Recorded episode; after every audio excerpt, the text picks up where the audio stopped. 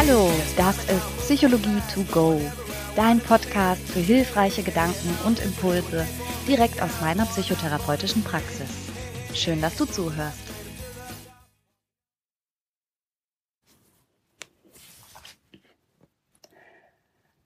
Hallo, schön, dass du da bist. Hier ist Psychologie to go mit Franka Ceruti. Ich habe ein bisschen länger nichts von mir hören lassen, nachdem ich im Januar so fleißig vorgelegt hatte, war der Februar geprägt von ganz viel anderen Projekten und Aufgaben, die ich ein bisschen vorantreiben musste. Aber jetzt habe ich hoffentlich wieder ein bisschen mehr Zeit, mich meinem Lieblings-Podcast-Schätzchen zu widmen hier. Heute soll es um das Thema Erröten gehen, beziehungsweise konkreter um die Angst vor dem Erröten, die sogenannte Erythrophobie. Aber bevor ich damit einsteige, ganz kurz noch was in eigener Sache. Einige von euch haben mir ähm, gemailt oder eine WhatsApp geschrieben, dass sie mich gerne bewerten wollten auf iTunes, was mich sehr freut. Allerdings hätte das nicht geklappt. Und ich habe jetzt mal äh, mich da ein bisschen kundig gemacht und ich glaube, es könnte daran liegen, dass iTunes blöderweise an einer bestimmten Stelle vor der Veröffentlichung nach einem Spitznamen fragt. Dieser Begriff ist jetzt vielleicht nicht ganz glücklich gewählt, denn da geht es nicht drum, dass du dir für diese spezielle Bewertung jetzt einen Spitznamen ausdenkst und dich äh, dann unter dem Namen Prinzessin Peach oder Mickey Mouse oder so da veröffentlichen lässt, sondern damit ist dein iTunes-Name gemeint. Also der, wenn du eine App kaufst, den du dann auch im Store angeben musst und so. Also Anonymer geht's nicht und damit ist jetzt nicht ein Spitzname für dieses eine, diese eine Situation gemeint, sondern bitte gib da deinen iTunes-Namen ein, dann wird deine Bewertung meines Podcasts auch veröffentlicht werden. Und vielen Dank dafür. Ja, kommen wir zum Thema heute. Erythrophobie oder auch Errötungsangst, die Angst vor dem Rotwerden. Ich komme da drauf, weil ich jetzt aktuell wieder hm, Patienten bei mir in der Praxis habe, die da sehr drunter zu leiden haben und auch in der Vergangenheit immer mal wieder hatte.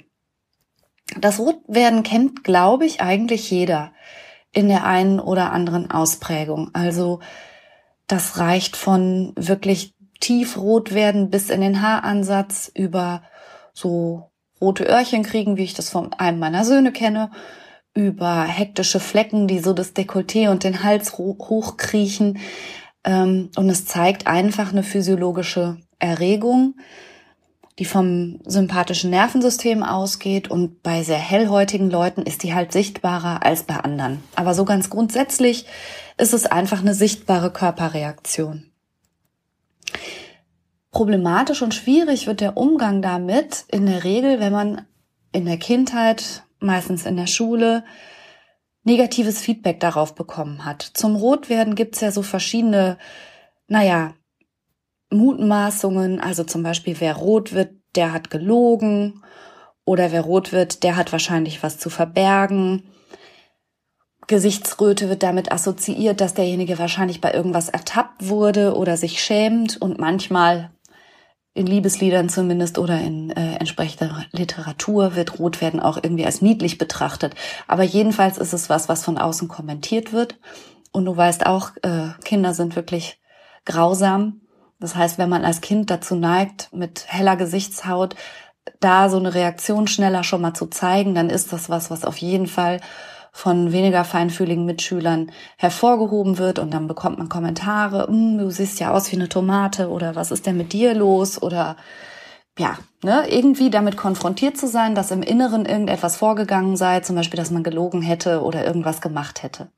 Und dieses Gefühl, dieses ausgeliefert sein und auch so wirklich peinlich und schamhaft exponiert zu sein und auch die Erkenntnis, dass das von außen so sichtbar ist, führt halt dazu, dass im weiteren Verlauf die Betroffenen versuchen, das irgendwie zu verstecken oder zu verbergen.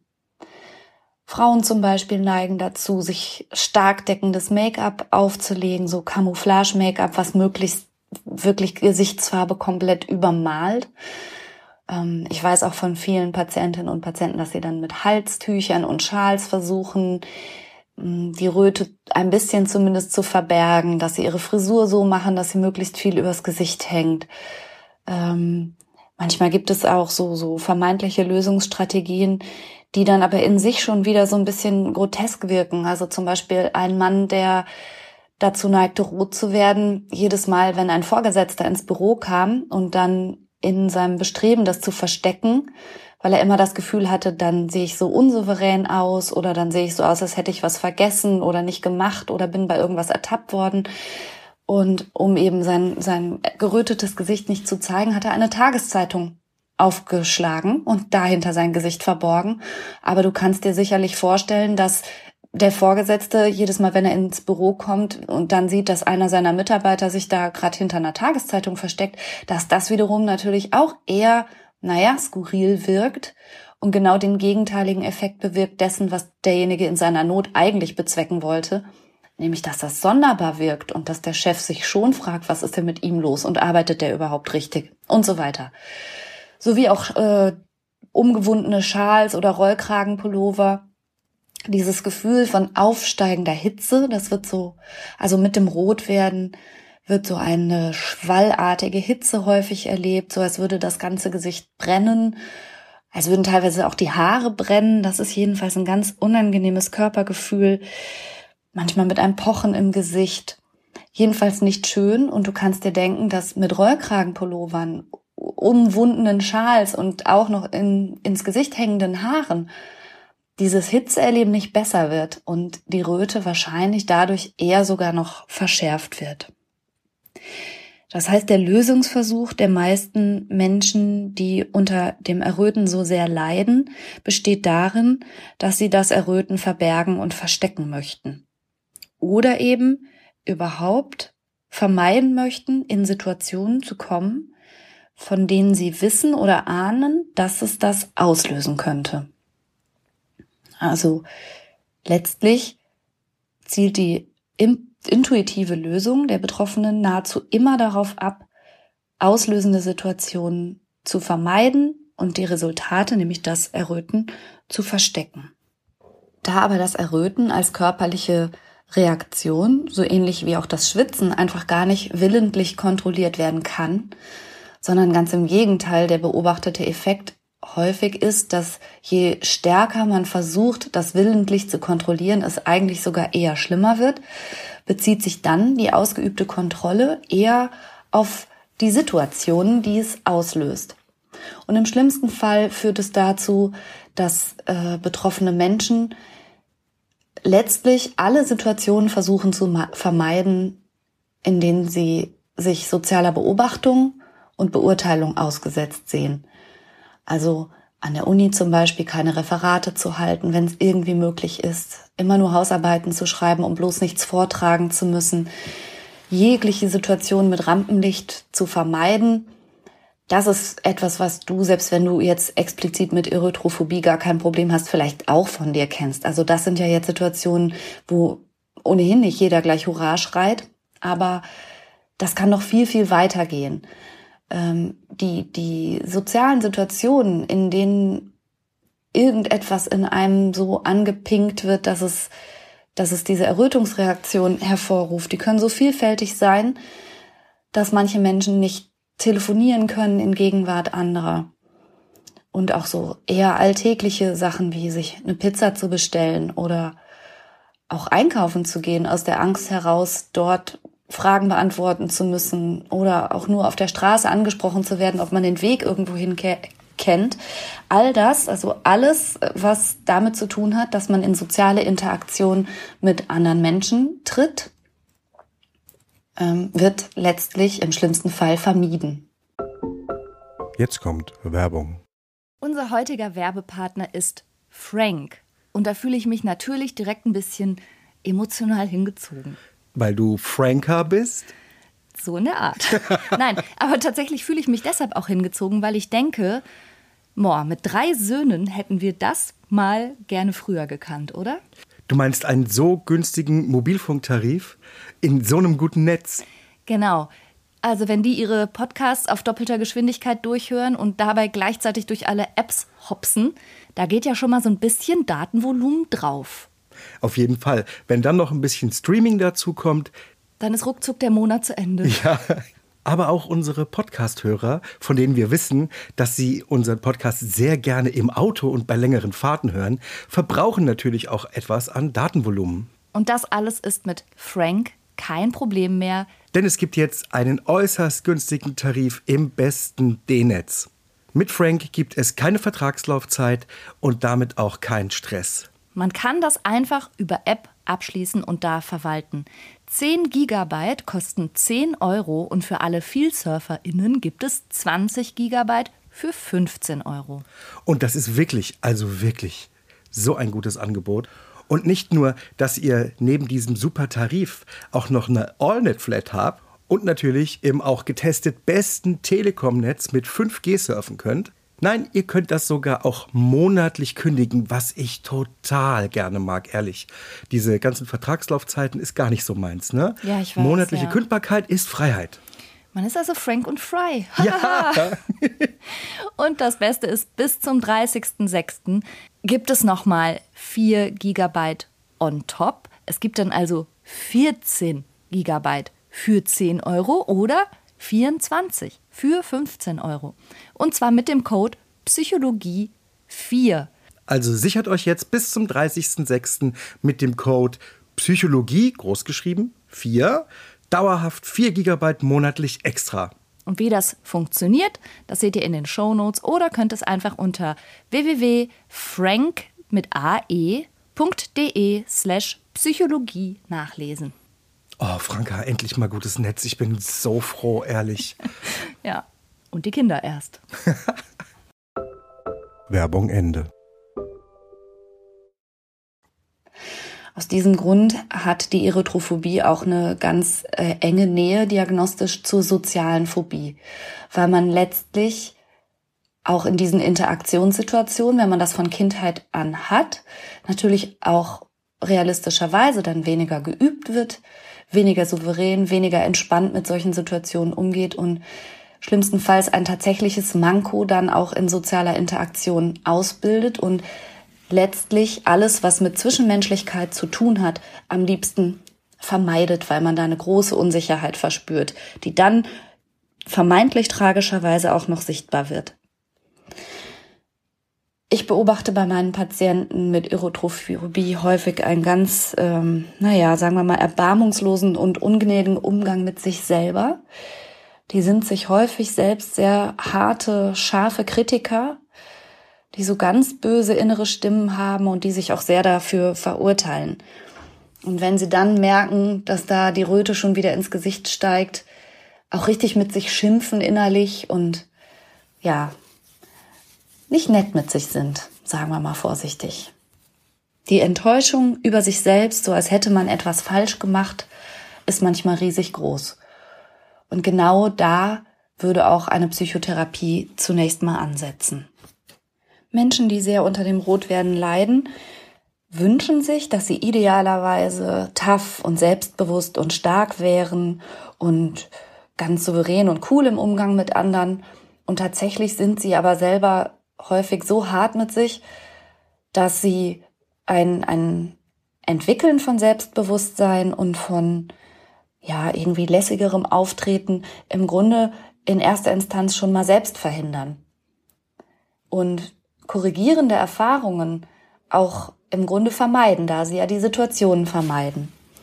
Und aus verhaltenstherapeutischer Sicht ist es ganz wichtig, dass man nach und nach das, was man vorher zur Lösung der Situation versucht hat, nämlich das, das Schminken, die Halstücher, so, ja, sich hinter Zeitungen zu verstecken, all diese Sachen, die ja letztlich das Problem lindern sollten, nach und nach aufgibt und sich aus dieser sozialen Isolation und sozialen Unbeholfenheit auch dadurch, dadurch befreit, dass man sich das ganz nach und nach erobert. Und die Angst vor dem Erröten verliert nicht, indem man das Erröten verliert, sondern eben die Angst davor. Das heißt, die korrigierende Erfahrung besteht darin, sich den Situationen, die man zuvor so vermieden hat, dann doch mit Unterstützung, mit Begleitung zunächst, mit Entspannung, die man vielleicht vorher gelernt hat, aber doch nach und nach kleinschrittig aussetzt, um zu merken, dass Rotwerden an sich gar nichts Schlimmes ist und dass man das auch nicht verbergen muss. Ich habe mal eine ganze Zeit lang an der Uni oder auch in sonstigen ähm, Seminaren mit jungen Menschen an Präsentation und Moderation gearbeitet. Und da ging es auch immer darum, letztendlich vor der Gruppe, die einem jetzt auch nicht näher bekannt war, kurz Dinge vorzutragen. Und ich weiß, dass einige, ohne jetzt sogar explizit unter Erythrophobie zu leiden, aber einige da buchstäblich Blut und Wasser schwitzen und diese Situation freiwillig so niemals aufsuchen würden. Das Feedback aus der Gruppe ist aber nahezu immer, dass während der Betroffene selber sich da in Selbstvorwürflichkeit und fast schon Selbsthass ergeht und sagt, das habe ich nicht gut gemacht, meine Stimme hat gezittert, ich war ganz rot, meine Knie waren weich und all die Körpersensationen beschreibt, die er von innen so wahrgenommen hat, von außen nahezu nicht sichtbar sind. Beziehungsweise, selbst wenn etwas sichtbar oder hörbar ist, ein leises Zittern in der Stimme oder dass man sieht, dass wenn der Redner zu seinem Wasserglas greift, er da so ein bisschen fahrig wirkt.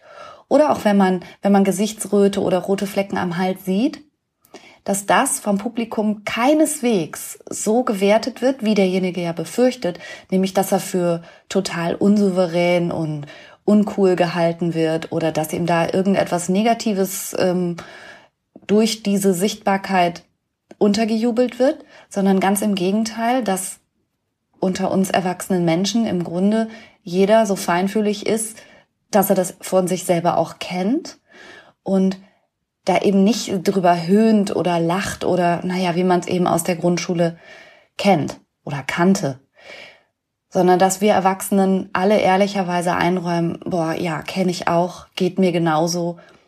Es war aber nicht halb so spürbar oder sichtbar, wie das aus der Innenschau sich vielleicht angefühlt haben mag. Bei dieser Erkenntnis können im therapeutischen Kontext auch schon mal Videoaufnahmen oder Fotos helfen, auf denen die Betroffenen dann selber wahrnehmen, naja, ich sag mal vorsichtig, könnten, dass es alles gar nicht so in Anführungsstrichen schlimm aussieht, wie sie selber fürchten. Wobei ich da auch schon die Erfahrung machen musste, dass selbst wenn wir uns gemeinsam Fotos anschauen, wenn ich darum bitte, machen Sie mir doch mal ein Foto, wenn es gerade so richtig schlimm ist, ich würde das so gern mal sehen. Und derjenige dann sagt, ja, da brauche ich Ihnen doch kein Foto machen, ich sitze doch hier die ganze Zeit so ganz rot vor Ihnen und ich habe das wirklich wahrhaftig noch gar nicht so gesehen. Und wenn wir uns dann Fotos anschauen, wo vermeintlich die Gesichtsröte ähm, ganz, ganz furchtbar sei, ich das immer noch nicht so richtig dramatisch sehe, aber die Betroffenen halt eben schon. Und das hat mit dieser, was ich schon sagte, erbarmungslosen und unnachgiebigen Selbstbetrachtung auch zu tun, an der man arbeiten sollte. Ja, letzten Endes hat einer meiner jungen Patienten, der mich da sehr beeindruckt hat, wie er sich da so Stück für Stück rausgekämpft hat, das für sich zusammengefasst mit dem Satz, scheiß drauf, ich mach's trotzdem. Das war eine ganze Zeit lang so sein Mantra dass er bemerkt hat, dass das Schlimme und das Leid eigentlich nicht vom Rotwerden kommt, sondern dass von für ihn irgendwann schlimm und mit Leid behaftet war, dass er nicht das Leben führen konnte, das er wollte. Also das heißt, das Symptom hat Kosten verursacht an einer Stelle, die er nicht mehr bereit war zu tragen wo er sich bei seiner Arbeit ständig unwohl gefühlt hat, aber sich auch nicht getraut hat, weitere Schritte zu gehen. Es ging um Zukunftsplanung und alles, alles, alles wurde immer nur dahingehend beurteilt, ob er sich das zutraut oder ob er da wahrscheinlich sich wieder Situationen aussetzt, in denen er rot werden würde. Und er hat irgendwann verstanden, dass er sich da selber in seinem eigenen Kopf mit einschränkt und einsperrt. Und für ihn war der Befreiungsschlag zu sagen, scheiß drauf, ich mach's trotzdem. Also das heißt, ich werde das Leben führen, das ich führen will und ich werde Dinge machen, die ich machen will, unter Inkaufnahme, dass ich da rot werden werde. Aber das macht nichts. Ich mache es trotzdem. Ich werde nicht das machen, was meine Erythrophobie mir erlaubt zu tun, sondern ich werde tun, was ich will und mich nicht unter das Symptom unterordnen. Und das ist eine ganz wichtige Erkenntnis, glaube ich, bei vielerlei psychischen Erkrankungen. Vielleicht kannst du das auf eine ähnliche Situation oder Problematik in deinem eigenen Leben durchdenken. Das gleiche habe ich erlebt bei einem anderen Patienten, wo es um starkes Schwitzen ging, wo schon Operationen und alles Mögliche im Gespräch war. Aber statt am Symptom anzusetzen, einfach am zugrunde liegenden Denken anzusetzen und zu sagen, tja, dann ist das bei mir halt so. Scheiß drauf, ich mach trotzdem, was ich will. Das ist häufig der Schlüssel dazu, dass die Symptomatik sich legt.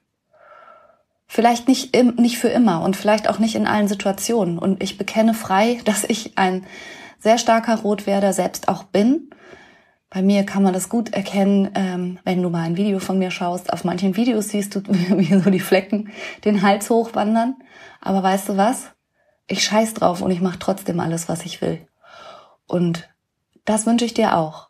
Ganz viel Erfolg dabei und sei nicht so ungnädig und erbarmungslos mit dir. Sei dir ein guter Freund, der dich bei allem unterstützt und zieh dich nicht auch noch selber runter, wenn es doch niemand anders tut. Vielen Dank fürs Zuhören und bis zum nächsten Mal. Tschüss. And now I'm right here, and everything's good, and all the little pieces fit just like they all should. Yeah, life's been going fine, I'd even say it was good today. I wouldn't change a thing if I could. walking out.